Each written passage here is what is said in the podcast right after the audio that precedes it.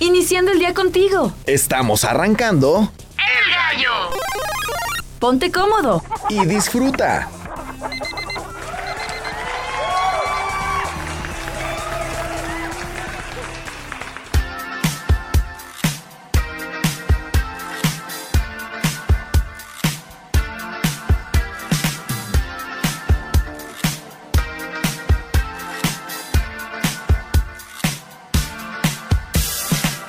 Hola, hola, muy buenos días. Bienvenidos al Gallo de Radio Universidad. Son las 7 con un minuto. Acompáñame esta hora de 7 a 8 de la mañana con buena vibra, buena música, buenos temas. Hoy es viernes de talento local, es viernes de gastronomía y tenemos mucho que compartir contigo.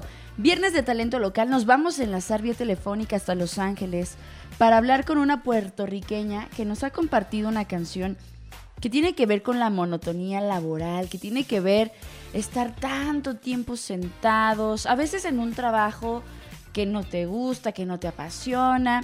Otras veces, por más que te apasiona, pues llega un momento de monotonía. Y esta canción expresa precisamente. Nos vamos a enlazar con Melissa Ocasio, que nos presenta Silla Enfermiza. Ella nos va a platicar más adelante todos los detalles al respecto. Oigan, además también vamos a estar eh, compartiendo con ustedes un poco de información acerca del descubrimiento del café. Ese líquido que yo sinceramente siempre les he contado, no soy muy afecta al café, no me gustaba tanto y ahora llevo desde diciembre tomándome una tacita diario. Eso sí, con su bolito ahí de leche, porque si no, si no, sí me da, quién sabe que me dan agruras. Entonces vamos a hablar un poquito acerca de este elixir mañanero que nos hace levantarnos con toda la actitud. También estaremos platicando un poco acerca de las propiedades del vinagre. Últimamente en TikTok han salido entrecomillados un montón de gurús que se creen, yo creo que como eh, los dioses de la limpieza, no lo sé, las diosas de la limpieza. Y estábamos viendo que la mayoría de sus recomendaciones agregan vinagre. También las abuelitas siempre eran como agregarle un chorrito de vinagre. Em, cosas así, ¿no? Entonces, vamos a hablar por qué el vinagre funciona también a la hora de limpiar. Un dato bastante curioso que cabe mencionar. Por otro lado, y por una parte fea también, vamos a ver por qué a tantas personas le dan miedo los payasos. ¿Ustedes sabían que esta fobia es más común de lo que creemos? Yo solamente conozco una persona cercana que le dan miedo los payasos. No a un grado severo, pero sí le espantan bastante si siente repudio por ellos. Repudio en el sentido de rechazo, de que no les gusta ver la imagen así del payaso. Entonces, pues va a estar bien interesante los temas del día de hoy. Oigan, agradecemos a las personas que ya se suman al 94.5 de FM, también a las personas que nos escuchan a través del streaming www.radio.uaa.mx. Ya estoy por acá picándole al Facebook. Ya saben que yo soy medio medio lenta para esas cosas de, de la tecnología. No es cierto, sí le sé, pero pero Apenas creo yo ya quedó listo. En este instante te invito a que nos sigas a través de la transmisión de Facebook. Nos encuentras como Ale Caudillo de los Ríos, se me está cayendo aquí el teléfono, creo que ahí ya quedó. Ya, ya estamos totalmente en directo aquí en Facebook Live. Ale Caudillo de los Ríos es la manera en que encuentras nuestro Facebook Live. Además, ya les había compartido desde el día de ayer.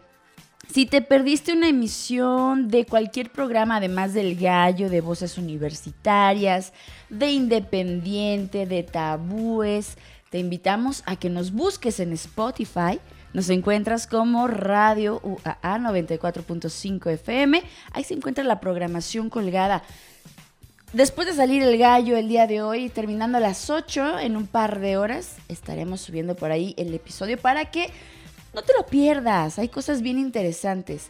De igual manera, te invito a que nos mandes un mensajito a través de WhatsApp. Nos encuentras en el 449-912-1588. No hay pierde, ¿eh? Y tampoco hay pretexto. Mándanos un texto en este viernes. Rico, sabrosón. Oigan, estábamos a 12 grados centígrados. Ya se siente el calorcito. Hoy vengo así con mi vestido egipcio, color morado, morado Barney y me encanta, me encanta. La verdad es que ya me permite usar este tipo de ropa. No me gusta el calor, sin embargo, la ropita fresca se agradece.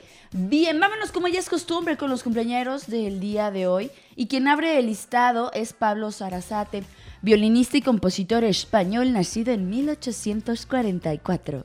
El día de hoy lo recordamos en este 10 de marzo. De igual manera, también mencionamos a Bix Beiderbecke, cornetista de jazz nacido en 1903 y que también lo traemos a colación. Sara Montiel, actriz y cantante española, también el día de hoy aparece en el listado. Ella nace en 1928, un 10 de marzo. Nos vamos a Cuba, chico, con Lisette Álvarez, cantante de origen cubano, pero se nacionalizaría puertorriqueña. Lisette Álvarez nace en 1949. La tigresa, no, ¿cómo se llamaba? No la tigresa, era la leona dormida. La tigresa ya falleció, en paz descanse. Lupita D'Alessio, cantante y actriz mexicana, mujer libre, fuerte, empoderada, porque soy mujer, decía su canción. Lupita D'Alessio nace en 1954 y la traemos a colación el día de hoy. En el mundo de la salsa, qué sabroso. Frankie Ruiz, cantante estadounidense, nacido en 1958, el día de hoy también lo traemos a colación en el Gasho. Permítame tantito. ya aclaré mi garganta. En el mundo del rock, hoy es cumpleaños de Jeff Ament, músico de Pearl Jam, una agrupación que también hemos escuchado por acá. Pearl Jam, yo creo que de las agrupaciones que perduran y que se harán leyenda próximamente. Jeff Ament nace en 1963, un día como hoy. Rick Rubin, productor musical, también está de manteles largos, nacido en 1963. Nene Cherry, cantante sueca, que la escuchábamos, y no me recuerdo, hace un año o dos. Más o menos, más o menos. Nene Cherry nace en 1964, también un 10 de marzo. Nos vamos a Francia con Natusha, cantante de música tropical de origen francés, aunque nacionalizada venezolana. Nace en 1966, también un día como hoy continuamos en el mundo del rock. Y es que es cumpleaños de John Lecomte. Eh, Lecomte. Sí, espero haberlo pronunciado bien. John, mejor para la banda. Guitarrista de Evanescence, nacido en 1973 y que también Evanescence, miren, ah, miren, eh, miren. Aquí también los hemos escuchado en El Gallo. También es cumpleaños de Timbaland. ¿Se acuerdan de Timbaland? Por ahí es del 2000 música así como haciendo fit con todo mundo. Timbaland, este rapero estadounidense, también nace un día como hoy. Y cerramos con Carrie Underwood, cantante nacida en 1983, un día como hoy. Ay, no, antes de que se me pase, Emily Osment, actriz y cantante, también nacida en 1992, un día como hoy, pues la traemos a colación a la Gasho. En los aniversarios luctuosos recordamos al compositor italiano Muzio Clementi, también en el mundo de la música disco, al cantante Andy Gibb de los Bee Gees, que también hemos escuchado acá. Ay, qué buenas rolitas tenían los Bee Gees, como que te ponían de buen humor, así fueran románticas, para bailar, así estar en el bailongo a gusto. Los Bee Gees tenían buena música. También recordamos a Ovidio Montlor, cantautor y actor español, a Ana Moffo, soprano estadounidense, y cerramos recordando a Mario Clavel, cantante y compositor argentino. Celebraciones y conmemoraciones en general les comparto que en Venezuela es Día del Médico. Le mandamos un fuerte abrazo. Ahora sí que como decimos acá, un apapacho muy muy fuerte a todos los médicos que nos escuchan, no nada más de Venezuela, sino a todos los que nos puedan estar escuchando en otros países, por allá en Europa que nos escuchan, en Centroamérica. Parece chiste, pero es verdad. Ustedes saben, le mandamos un abrazo a Sandy Brandt que nos escucha eh, diferido en Francia. Le agradecemos mucho a Sandy que nos escucha. Oigan, también en el calendario, el 10 de marzo se conmemora, se celebra el Día Internacional de las Mujeres Juezas. Le mandamos un abrazo a estas mujeres que desempeñan, yo creo que un papel eh, difícil donde la justicia ante todo eh, debe eh, imperar en todo momento, debe ser una acción, yo creo que imparcial, debe ser difícil a veces, pero bueno, le mandamos un saludo a todas las juezas. También es el Día Internacional de la Peluca. No me traje mi peluca. Ay, hubiera estado bien genial. ¿Se acuerdan de mi peluca rosa? Y con este outfit que me cargo, este outfit, hubiera quedado súper genial. Bueno, el Día Internacional de la Peluca. Ya puede ser para un cosplay o simplemente por estética, para sentirnos tal vez em, más femeninas o más empoderadas. Hay muchas condiciones que llevan a una persona a usar peluca. Así que hoy es el Día Internacional de ellas. Me gustan, ¿eh? Hay unas bien geniales, carísimas, pero muy bonitas. Adivinen qué hubiera quedado muy bien el día de ayer. Es día de Mario, el día de Mario Bros. Em, ayer practicábamos, no preciso de Mario Bros, pero sí de Nintendo ahí con Pokémon. Y ya salieron los boletos en el día de Mario para este próximo 5 de abril a que vayan a ver la película de Mario Bros. Nosotros ya apuntadísimos. Y les platico que cada 10 de marzo se festeja el personaje de videojuegos que es muy querido, mamma mía. O también el le llaman el plomero, que parece, bueno, no, hay un montón de calificativos, no los voy a decir. Este fontanero italiano, que yo creo que es el más famoso de todos los tiempos, pues tiene su día y hoy es el día de Mario Bros. Por ahí vamos a estar subiendo unas imágenes o unos memes, algo chido de Mario Bros. para conmemorar este día. Y por último les platico que es el Día Internacional de la Gaita, un instrumento odiado por muchos, querido por unos poquitos. Me hace pensar mucho como en el monstruo del lago Ness y las faldas, así como la de Willy de Los Simpsons. Algo así. no sé, yo creo que si la sabes dominar y sabes interpretarla bien, pues sonará algo bonito. Si no, va a sonar así como todo, todo chillón, ¿no? Pero bueno, ¿quién soy yo para decir el día que aprendas a tocar gaita, Alejandra, hablas? Mientras tanto, cállese, por favor. Oigan, son las 7 con 12 minutos. ¿Qué les parece si arrancamos de una vez? Nuestro viernes de gastronomía, nuestro viernes de información, viernes de talento local. Bienvenidos al Gasho de Radio Universidad.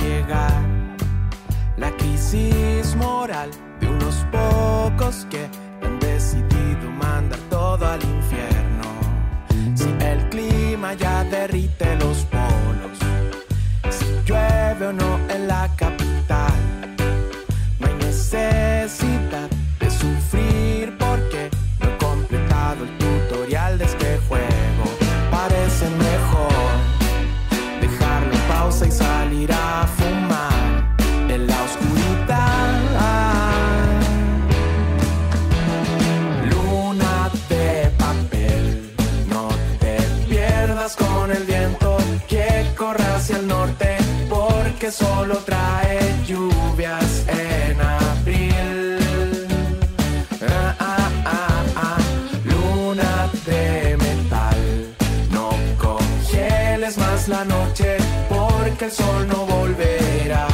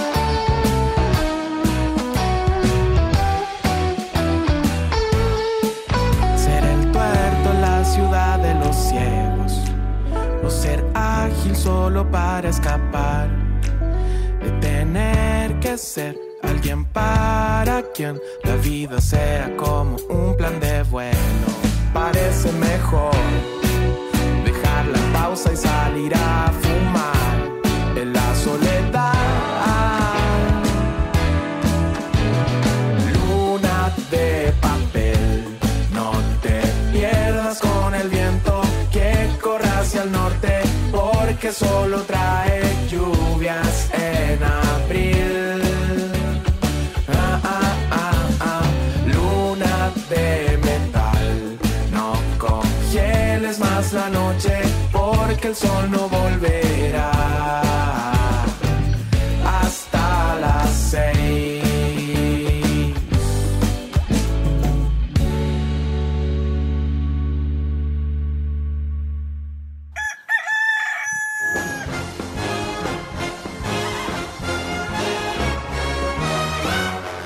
El gallo.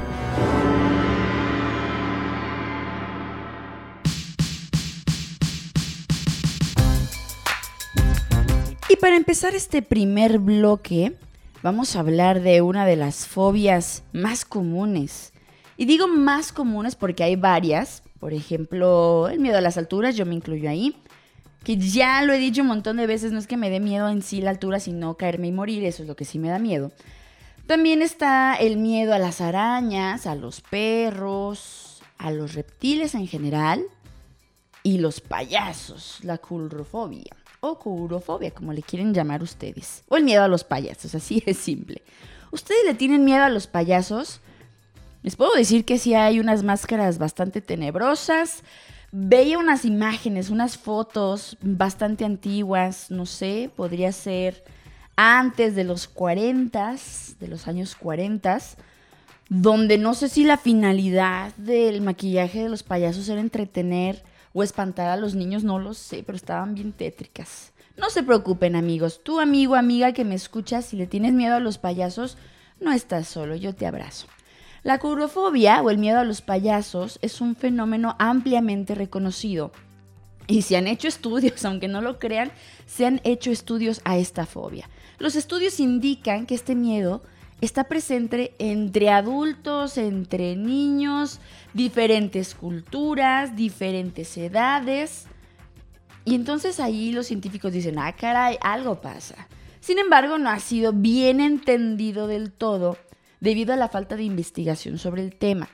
Si bien eh, pues, se han presentado numerosas explicaciones posibles de la fobia en la literatura académica, ningún estudio en sí ha investigado específicamente los orígenes de por qué nos dan miedo los payasos.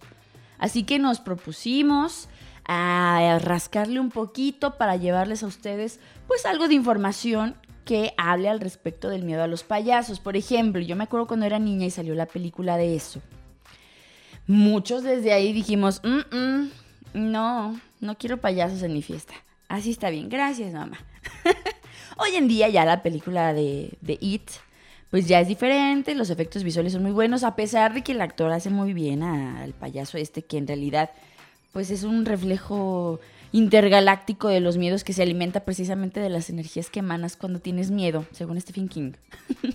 Está muy bien realizado, la neta.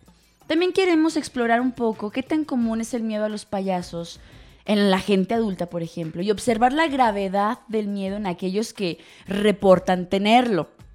Para ello, se hizo un cuestionario psicométrico para evaluar la, prevalencia y la gravedad de esta fobia. Varias universidades se han sumado, han por ahí eh, prestado, llamamos, llamémosle de cierta manera, a sus psicólogos para analizar los resultados. Esta muestra internacional de más de mil personas de entre 18 y 77 años completó el llamado cuestionario de miedo a los payasos. En inglés suena más genial, pero sí, así se llama básicamente.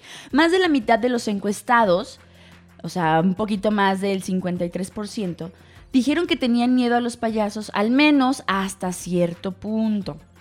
Y el 5% en concreto dijo que le tenían un miedo extremo. O sea que nada más de ver la imagen era algo aberrante en su interior.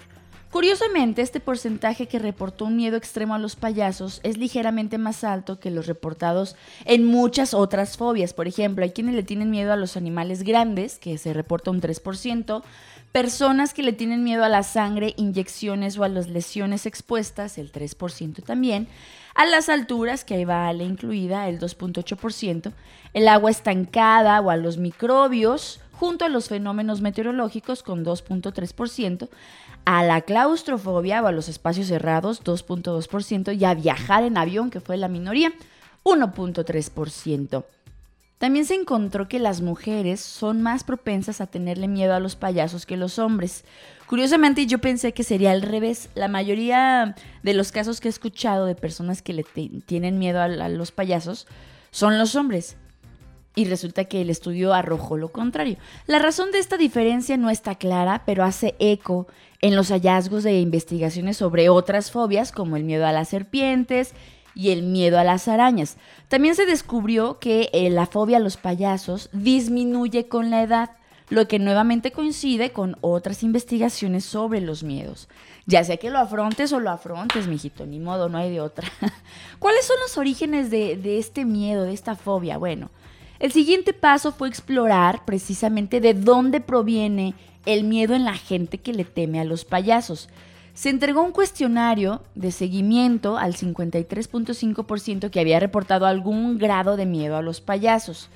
Ese nuevo conjunto de preguntas se relacionaba con ocho explicaciones plausibles de los orígenes de este miedo de la siguiente manera. La primera era una sensación espeluznante o inquietante debido al maquillaje de los payasos que los hace parecer que no son humanos.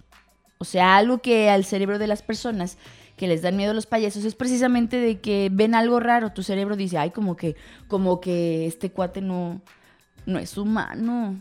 y entonces tu cerebro le da miedo. A veces eh, puede pasar una respuesta similar con las personas que le dan miedo los maniquís o las muñecas. Eso está bien interesante. Los rasgos faciales exagerados en los payasos transmiten una sensación directa de amenaza. Por ejemplo, vemos que se ponen así como las cejas a la mitad de la frente y demás. Y entonces se ve como que tienen los ojos así enormes. Entonces es como si te estuvieran... Ay, no, ya me dio miedo. a mí no me daban miedo los payasos, pero después de esto como que sí. El maquillaje del payaso también oculta señales emocionales y crea incertidumbre. No sabemos a ciencia cierta quién está debajo del maquillaje. También otro de los factores en esta encuesta o en este seguimiento es el color del maquillaje del payaso que recuerda a la muerte. ¿Por qué? Porque son muy pálidos, que también podría tener por ahí mucha sombra y a las personas, según esto, refiere infecciones o heridas de sangre y evoca una repugnación o una evasión. También el estudio arrojó que el comportamiento impredecible de los payasos incomoda a las personas que les da miedo por ejemplo, que sean extremadamente felices con los ojos así enormes que parece que te están observando todo el tiempo, pues les incomoda. El miedo a los payasos se aprendió de los miembros de la familia, o sea, es algo que puede que se herede. Por ejemplo, en mi caso, los perros muy, muy, muy grandes o que se ven bravos, eh, viene también de un miedo de, familia, o sea, arraigado desde mi mamá, desde mi abuela y también yo siento que lo he heredado culturalmente, ¿no? de mi familia. Pasa algo similar con los payasos. También la representación negativa de los payasos en, cualquier cultura, ¿no? Eh, llámese popular, eh, moderna o como le quieran llamar, pues eh, tiene por ahí también que ver con las series de asesinos seriales, la gente se crea una idea. Entonces viene ya una fobia desde una invasión cultural, o sea, te, te lo implantan en la mente, por así decirlo. Y una experiencia aterradora es el último caso, que tal vez de niño tuviste una mala experiencia que te traumó, te humilló, te hizo sentir vergüenza y desde ahí dijiste, mm, mm, yo los payasos no, chica, ahí nos vemos. La explicación final de haber tenido una experiencia personal aterradora con un payaso tenía el nivel más bajo de concordancia, o sea, la gente era como lo último que solía elegir. Esto indica que la experiencia de vida por sí sola no es una explicación suficiente de por qué a la gente le dan miedo ciertas cosas. O sea, la experiencia de vida no tiene que ver tanto en sí de que se te genere una fobia. Puede pasar en una situación traumática, claro que sí, es un post-trauma. Sin embargo, hay situaciones donde ya viene como en nuestro chip, hay algo que no nos gusta visualmente, hay algo que mm, nos resulta retador, desafiante. Ay, hasta siento que estoy viendo un payaso así enfrente de mí. Y pues resulta algo que no nos gusta y entonces decimos, mm, mm, yo no quiero esto. Así es como se genera una fobia, ¿ustedes lo sabían? Es bien interesante. Así que, amigo, amiga que me escuchas, si te dan miedo los payasos, no te preocupes. Yo te abrazo y te digo, tranquilo, tranquila. A todos les pasa alguna vez en la vida. Y con el tiempo probablemente vaya disminuyendo tu repudio o tu rechazo hacia los payasos. Qué interesante, ¿verdad? Me gustó, me gustó este tema bastante. Oiga, vamos a pasar a temas de gastronomía.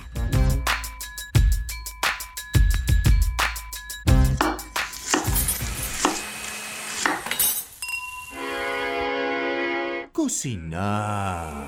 Mmm. Es un arte que todos podemos disfrutar. ¿Qué quiere que? El sazón de la frecuencia modulada. Mmm, con más sabor que mi comadre Chepina. Bienvenidos al rincón gastronómico del gallo. La cuisine du coq. Come frutas y verduras, toma mucha agua, aliméntate bien, no dejes de escuchar el gallo. ¡Oh, ya, hombre! Oye, hombre, nosotros vamos a hablar brevemente acerca del origen del café, de cómo es que llega este elixir que nos despierta o nos relaja, nos quita el calor, aunque no lo crean en tiempos de calor, hay quienes toman café muy caliente para regular la temperatura y es una de las bebidas más consumidas en el mundo. La leyenda cuenta que un miembro de la tribu de Kaldi, habitantes de la zona más alta de Etiopía, observó cómo las cabras tenían mucha más energía tras comer un tipo de frutos que eran parecidas a las cerezas pero más chiquitas. Al probarlas él mismo, este integrante, este miembro de la tribu Kaldi, descubrió las propiedades energetizantes, excitantes y las trasladó hasta su tribu.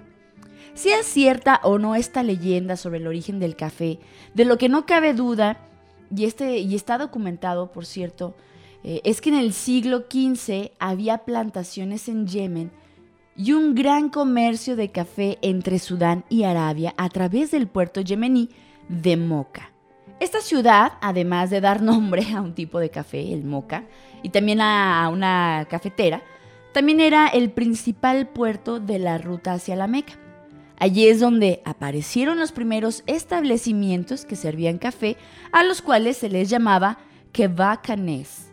Estos locales pronto se convirtieron en centros sociales, de actividad política, incluso fueron prohibidos en varias épocas. Ya habíamos hablado del Medio Oriente, que hay lugares donde no toman café porque la religión así se lo impide, porque son excitantes, porque esta bebida es energetizante y demás.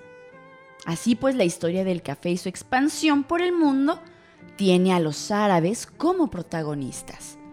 Durante unos 200 años, más o menos, tuvieron la exclusiva del cultivo y también del comercio del café, ya que tenían especial cuidado en no propagar granos fértiles de café a otros lugares. Les quitaban las capas exteriores, los tostaban, ¿se imaginan el olor así rico? Uf y así comenzaba el comercio.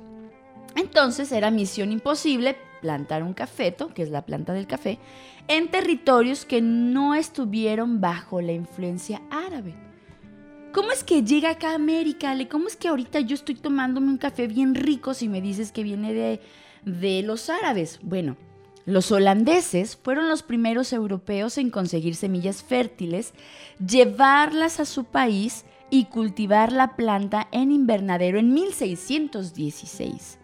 Las condiciones climáticas en los Países Bajos no son, sabemos, las más idóneas porque hace mucho frío, pero pues se logró el cultivo del café y así trasladaron estas semillas a otras partes de nuestro planeta.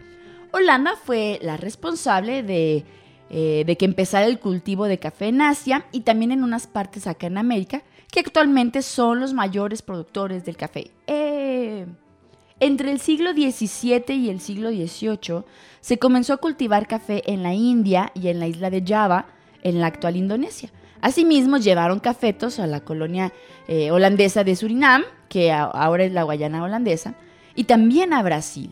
Las colonias holandesas fueron las grandes suministradoras de café en Europa en el siglo XVIII. Por ejemplo, Venecia también tenía un papel en la historia del café, y es que si los holandeses fueron los primeros en conseguir las semillas para cultivar el café, anteriormente fueron los comerciantes venecianos los primeros en introducir la bebida en Europa en 1615. Esto desde Turquía. Al cabo de solo 40 años, nada más, se creó la primera cafetería en Londres y en pocos años, en 1689, aparecieron los primeros establecimientos cafeteros en todo el lado atlántico, concretamente en la ciudad de Boston. Boston, me gusta cómo suena. Entonces así saben que gracias a ellos pues llegó acá a América el cafecito. Obviamente yo creo que hay lugares como Colombia, por ejemplo, donde se presta muy bien a que se genere o que germine el cafeto. Y que también, por ejemplo, en Veracruz, que son otras condiciones, también se da muy bien y sabe muy rico.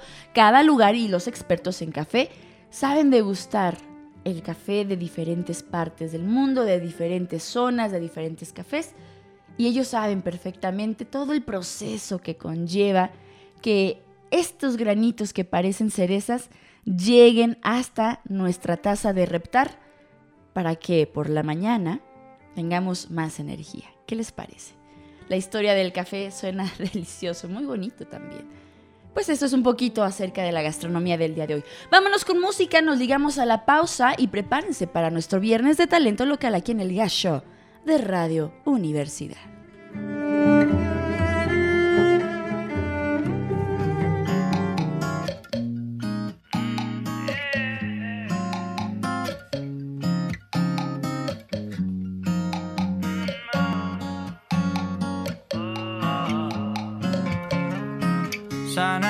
Música del cielo.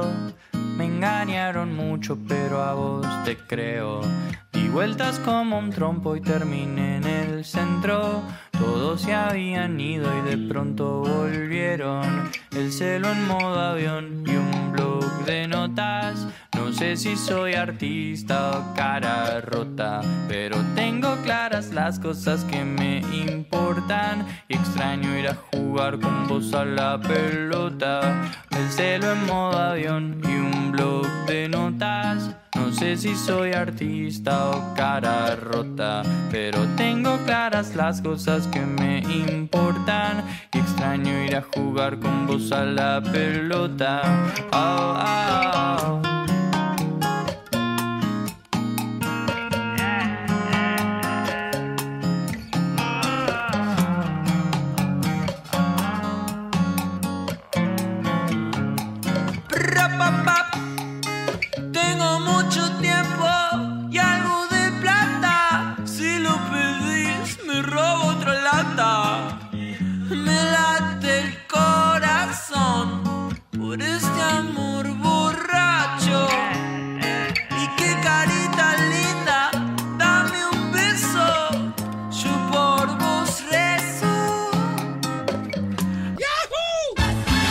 Estás escuchando El Gallo.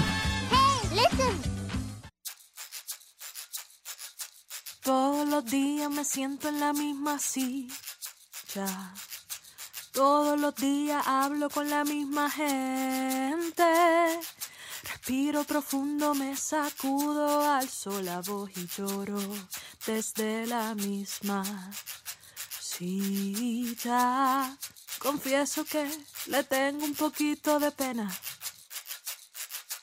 soportándome ocho horas intensas. Respiro profundo, me sacudo, alzo la voz y lloro desde la misma silla.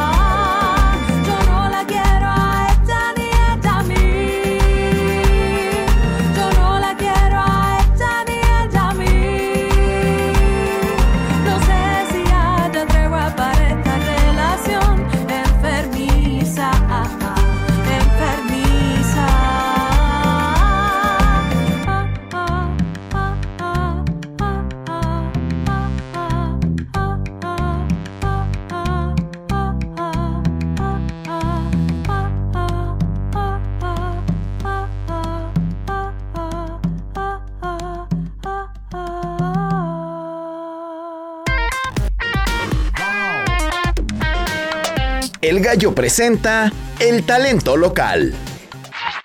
Hay talento, solo falta apoyarlo.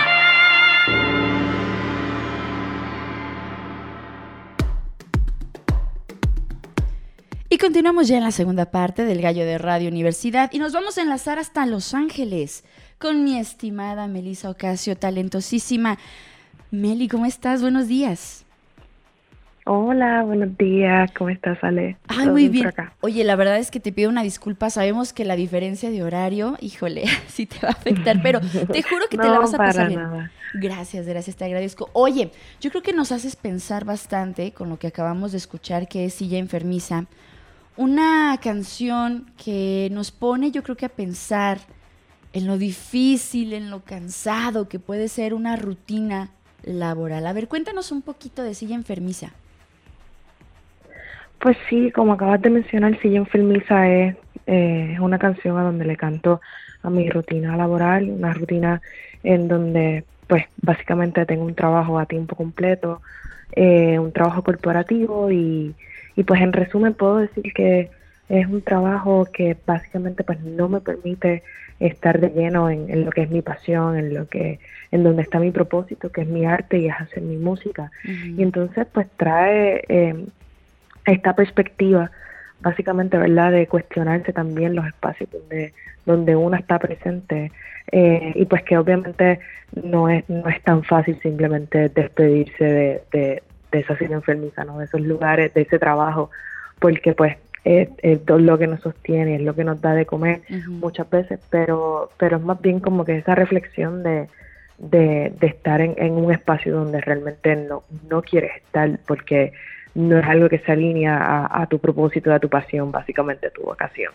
Así que eh, Sigue Enfermiza pues recoge, recoge ese sentir y, y sé que, que especialmente verdad para los artistas, para los artistas que eh, es una es una posición complicada porque pues no siempre podemos vivir de, de lleno y de una manera digna de nuestro arte. Sí, yo creo que mencionas algo, una palabra muy interesante que es estar atados. Yo creo que cuántas personas que nos están escuchando en este instante, que se van ya a su trabajo o que ya se encuentran en su trabajo, ni siquiera quieren levantarse porque están en un lugar que no les llena, un lugar que les cansa. Y yo creo que a la vida venimos de cierta manera pues a ser felices, pero tienes razón, a veces no se puede. ¿Qué más quisiera uno que trabajar en lo que le apasiona, en lo que le gusta y que eso fuera Claro. remunerado económicamente? Tienes toda la razón. Por ejemplo, me evoca a mí a los tiempos de pandemia, donde pues muchas personas tenían que hacer home office sentados durante horas y horas haciendo algo que no les gusta, imagínate, una pesadilla, ¿no? Claramente, claramente. Yo aún me mantengo trabajando desde la casa eh, y, y sigue siendo, ¿verdad? Ya no, ya no estamos en, en, en la época donde la pandemia, ¿verdad? Estaba, en, Ujú. estaba en el pico y todo, el, todo el desastre y el cambio que teníamos en ese momento. Sí. Pero sigue siendo, sigue siendo un escenario, también rompe también con, con, con esa idea de que trabajar desde la casa es más fácil, es, es mejor. No necesariamente es así, tiene sus pros, pero también tiene sus contras. Sí, totalmente. Oye, Meli, ¿qué te parece si para las personas que no saben quién es Melissa Ocasio acá en México, pues puedan conocer un poquito mejor? Cuéntanos, ¿quién es Melissa Ocasio? Bueno, pues yo, yo creo que yo soy muchas cosas, soy- pero me identifico como una, como una mujer puertorriqueña, eh, cantautora independiente, eh, que llevo más o menos un año en la ciudad de Los Ángeles. Eh, y pues toda la vida he estado en la música. Desde muy pequeña comencé a cantar, vengo de una familia musical, pero no fue hasta, hasta unos aproximadamente cinco años que dije, eh, mm, yo creo que yo quiero agarrar otro rumbo en mi vida, ¿no? Eh, toda la vida trabajé en, en- desde muy chamaca Am, trabajé en, en lugares corporativos, estudié publicidad, así que pues me moví siempre ahí y la música nunca la tuve siempre conmigo, acompañándome, pero nunca la pude como que eh, ejercer de lleno, abrir camino en la música, decir, ok, esto es lo que yo quiero hacer, a esto me quiero dedicar.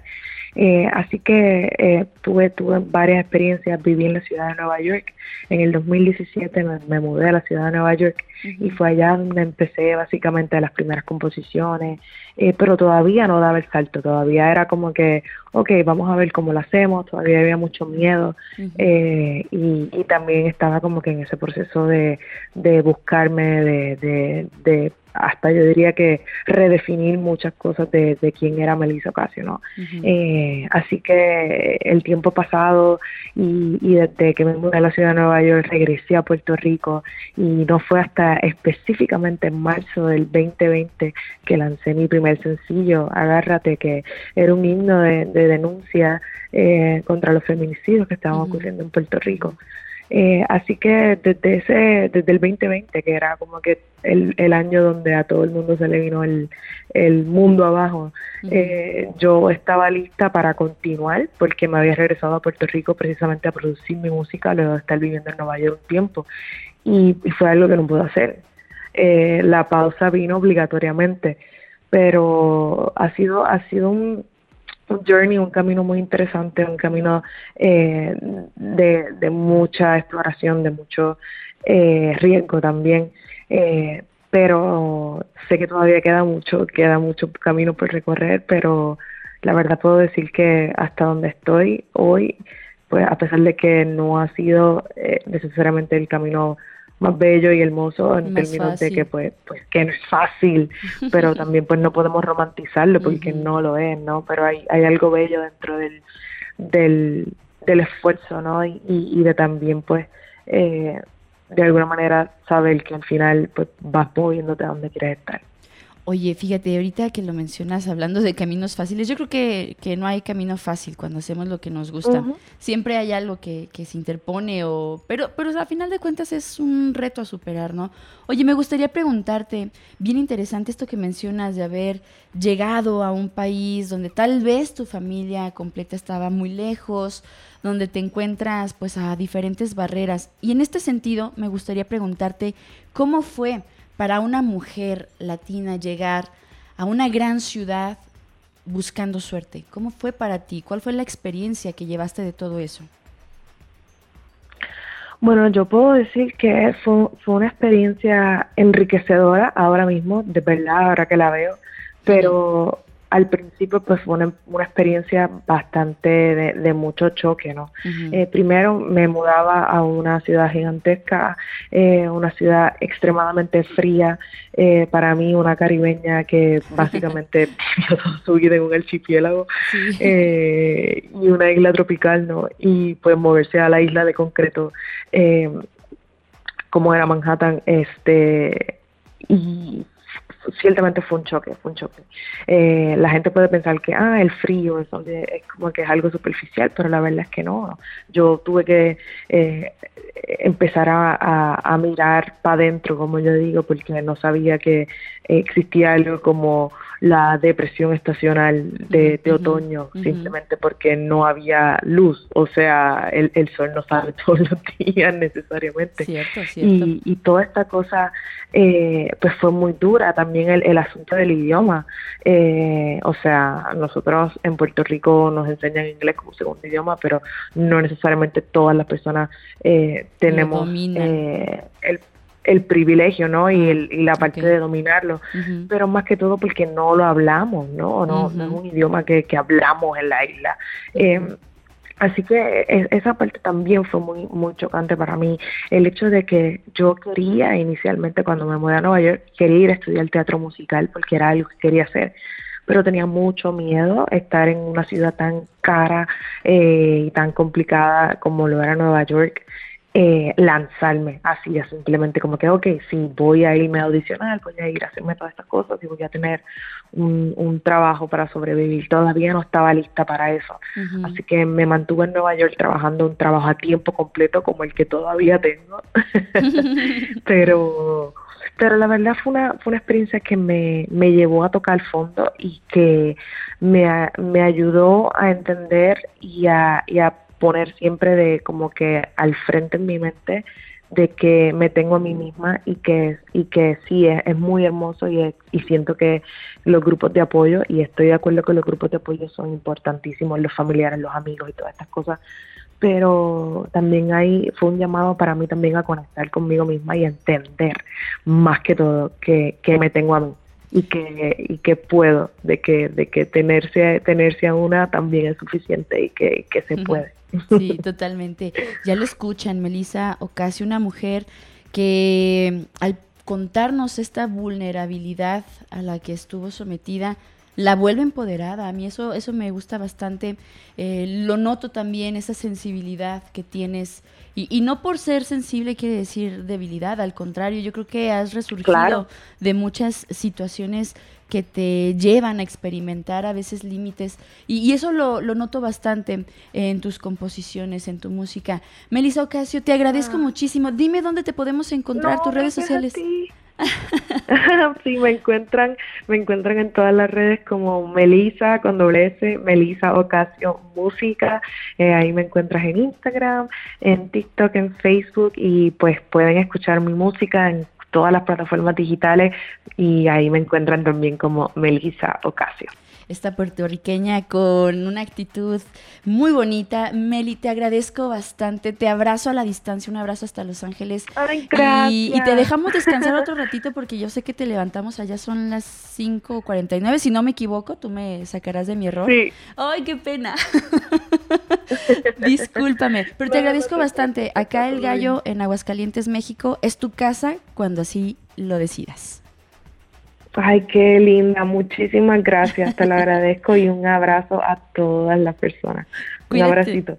Cuídate mucho, muchísimas gracias. Y nosotros continuamos aquí en el gallo de Radio Universidad.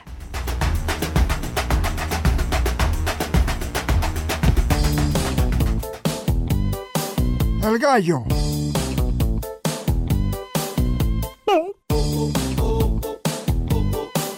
Así soy yo bien.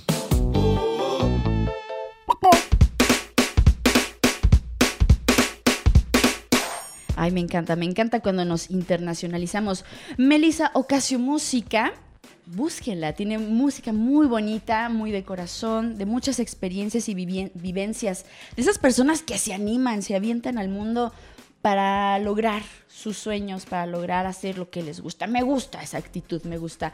Antes de irnos, les iba a platicar un poquito acerca de los beneficios de usar vinagre para limpiar Seguramente todos hemos escuchado así, échale un chorrito de vinagre, mija, para que se limpie mejor. O al vidrio, si tú en un periódico le echas poquito vinagre, no, hombre, te quedan relucientes. ¿Pero por qué? Porque de dónde viene esa tradición. Todo lo que se necesitó fue el vinagre blanco, una bandita elástica, una bolsita de esas que tienen cierrecito, le agitas poquito y ya tienes ahí una bomba para limpiar las cosas. Todo se deriva de un truco que tiene en tendencia ahorita TikTok con el hashtag CleanTalk. Y en estos videos se muestra varios gurús, gurús así entrecomillado, que comparten ideas simples, similares, de los beneficios que tiene limpiar las partes mugrositas o grasosas y dejar superficies brillantes bastante interesantes con vinagre blanco. ¿Por qué es tan versátil? ¿De dónde viene? ¿A quién se le ocurrió? Desde agregarle a lavavajillas, a las lavadoras, usado por científicos para desinfectar laboratorios, ya viene de mucho, mucho tiempo atrás, ya es heredado, es un- una técnica heredada. El vinagre se elabora a través de un proceso de fermentación en dos pasos. Si no lo sabían, yo te lo platico. El primero son los carbohidratos de cualquier tipo que se dan como alimento en las células de la levadura, por ejemplo, que se convierten en azúcares en alcohol y dióxido de carbono. Este alcohol se expone al oxígeno, se fermenta nuevamente y esta vez con la bacteria aceto- acetobacter en lugar de la levadura. El acetobacter, este alcoholito, se convierte en una mezcla de agua y ácido acético y es el mismo fenómeno que produce el sabor agrio, por ejemplo, en el vino, que podría haberse dejado abierto por accidente durante una noche. Se vuelve así como a grito, hasta huele fuertecito como ácidos. ¿Cuáles son sus ventajas, Ale? A ver, cuéntame, me interesa limpiar el día de hoy unas superficies por ahí que tengo bien difíciles. Bueno, en referencia a la limpieza, el activo más útil del vinagre es la acidez. Lo suficientemente suave como para no dañar las telas o las superficies, pero sí lo suficientemente fuerte como para limpiar las manchas o, los lugares sucios que son difíciles. El vinagre puede tener un pH tan bajito como de 2.2, cerca de 10 veces más que un refresco, situándose el pH en las versiones caseras en torno a 3. O sea, este pH es ideal para desinfectar, para limpiar grasa, para bla, bla, bla. Cuando se agrega el vinagre blanco a las manchas, particularmente aquellas causadas por depósitos minerales como la cal o el sarro o esta acumulación calcárea que consiste principalmente en el carbonato de calcio, su ácido ayuda a que, mire, ¡pum! En un 2x3 se descompone. La reacción produce un tipo de sal, que es el acetato de calcio, que se disuelve fácilmente en agua y el dióxido de carbono. La otra ventaja del vinagre, por sus propiedades antimicrobianas, es que algunas bacterias pueden sobrevivir en ambientes ácidos, la mayoría les resulta difícil aguantar y replicarse en estas condiciones. Entonces, mmm, antibacterial. ¿Qué les parece? Investigaciones científicas han demostrado que el vinagre puede matar una variedad de patógenos, incluida la E. coli. Se ha encontrado que el producto es efectivo para una amplia gama de usos, desde la limpieza de dentaduras postizas, fíjense, hasta la desinfección de las frutas y verduras. También he visto personas en mi casa, por ejemplo, le mandamos un, saludo a la señora Olga, que nos limpie, por ejemplo, superficies de cerámica que también quedan muy bien, los espejos, superficies también de estos cuadritos, ¿cómo se llama? De azulejo, también quedan muy bonitos y ella sabe, ella sabe cosas. También tiene el cuidado de ciertas superficies, este, la técnica eh, también depende bastante de lo que se va a componer, además del vinagre, una bomba por ahí, por ejemplo, de, limpieza. Si ustedes han visto seguramente en TikTok o en algunas redes sociales que han usado estas bombas de limpieza que llevan vinagre, bicarbonato, una gotita, no sé, de qué, de limón, que no sé qué, bla, bla, bla. Bueno, hay que tener mucho cuidado con lo que se crea porque pues no vaya a ser, ¿verdad? Que, que explote el baño. Mucho cuidado, por favor. Pues bueno, esos son los beneficios de limpiar las superficies con vinagre. No nada más es cosa de la abuelita, no nada más es cosa del laboratorista, no es cosa del chef limpiar las superficies para que queden bien. Tiene su, su relevancia científica, como la ven. Oiga, nosotros ya nos vamos. Muchas gracias a los amigos que nos mandan ya sus mensajitos. Por acá Lupi nos dice que es intolerante a la cafeína. Ay, qué caray. Un tecito, un tecito te va a caer bien, amiga. Muchísimas gracias, Lupis. Por acá también nos dice Almita, el mejor programa de radio. Ay, qué bar. ¿Qué quieres? ¿Qué te ofrezco? ¿Un cafecito? Ah, ¿verdad? también a Piri, que ya nos presume su taza de Homero Simpson. Por ahí muy bonita. La nuestra de acá es de Reptar de los Rugrats. Por acá nos dice, qué padre tu blusa, ya muy primaveral. Pues es que ya hace calorcito, amigos. La verdad es que sí se siente ya el calorcito aquí en el edificio 14, en, en realidad en toda la universidad. También por acá tenemos varios saludos. Tavi Ríos nos dice, buenos días, sale, vamos a rockear. También por acá nos dicen, buenos días, gallo. Ale, buen día y buen fin de semana, nos dice Memo. Un saludo a todos los compañeros de las casetas, en especial a 7002, donde se encuentra Memito. Le mandamos un abrazo, fiel seguidor de Radio Universidad. Dice, muchos payasos me generan terror. Krusty es uno de... ¿Cómo crees? Krusty, pues nada más es un vago, pero no da miedo. Se me antoja un café, nos dice Enrique Serrano. Christian Gray también por acá nos manda saluditos. Huguito, Huguito Guerrero, gracias amigo, un saludo. De igual manera, gracias a Maulu Ébano, a Mix Checolín, soy el Sánchez, a Rafael Gutiérrez, Christian Gray, a William Calvillo, Roberta Caudillo, Enrique Serrano, licenciado Capuchino, Almita Ríos, Gerardo Martínez y Quino Hernández. Gracias a todos ustedes por sus saludos y comentarios. Yo los dejo con el noticiario matutino y con buena musiquita, como no, ya es cosa de la casa tener buena música por acá. Para que se mantengan bien informados, ¿eh? no se pierdan el noticiario matutino a cargo de nuestros amigos de UATV y de UA Noticias. Mantente bien informado de lo que pasa en la universidad. Yo soy Ale de los Ríos. Te deseo tengas un excelente, maravilloso y riquísimo fin de semana. Cuídate mucho. No a los excesos, por favor. Y nos escuchamos, si así la vida lo permite, el próximo lunes en punto de las 7 de la mañana. Hoy, como todos los días, con actitud Vamos gallos, bye bye.